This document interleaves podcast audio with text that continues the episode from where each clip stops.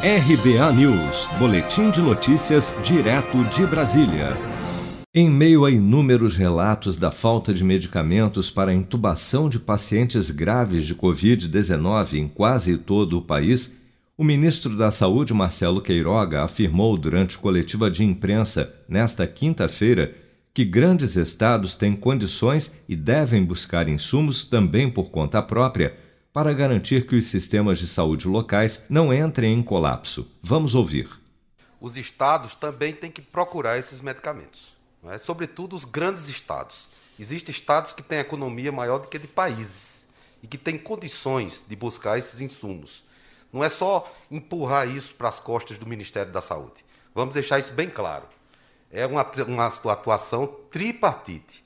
Se instituições privadas buscam importações e trazem esses insumos para cá, por que grandes estados não fazem isso?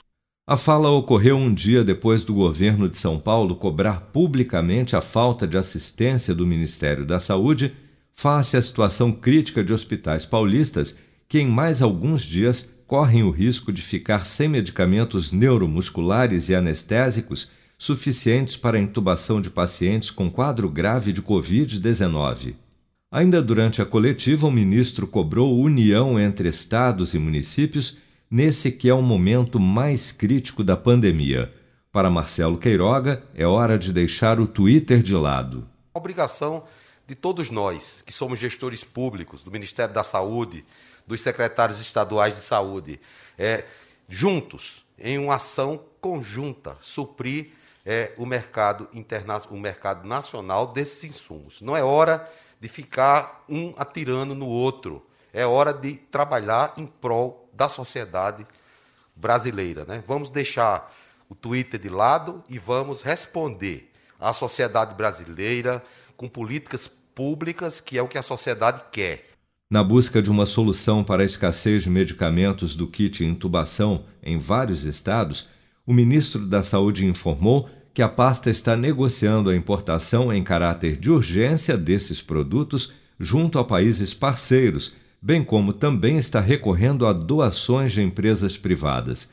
Com essas ações, o Ministério da Saúde espera normalizar os estoques em situação mais crítica nos próximos 10 dias.